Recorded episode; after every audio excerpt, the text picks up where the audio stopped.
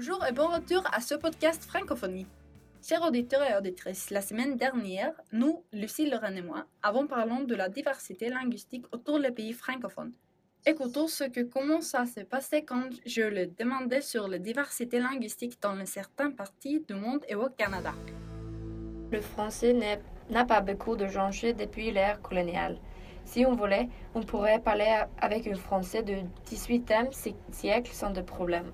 Mais d'une façon, il y a un peu de diversité, principalement parce que la langue et son origine sont réparties à travers le monde, non? Ouais, quelque peu c'est vrai. Je trouve qu'il est fascinant que les différences euh, se sont produites après que le français se soit installé. Au Canada, par exemple, on peut voir des changements linguistiques sont arrivés progressivement après que le français s'y sont établi. Par exemple, nous utilisons magasinaire, de verbe magasinage, quand vous utilisez faire du shopping. Donc, les cultures ont intégré et ont se développé dans de différentes directions. Alors, aujourd'hui, on va parler de la diversité culturelle.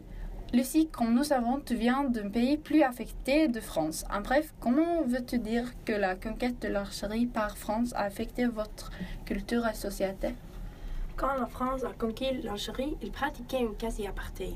Les Français voulaient exterminer la culture de souche.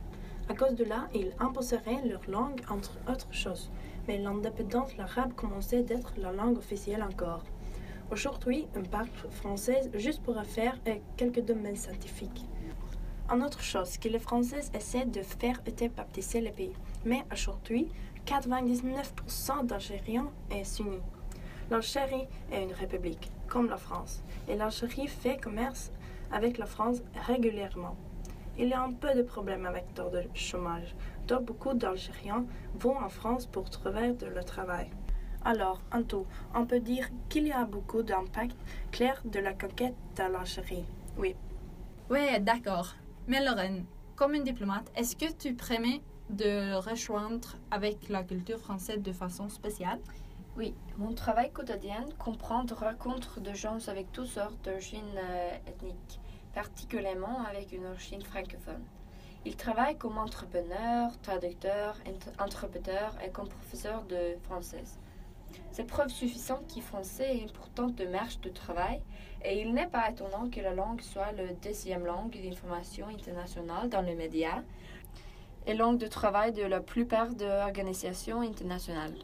Bien, nous avons vu que la France a une culture très diverse elle a une longue histoire qui a eu beaucoup d'impact autour du monde.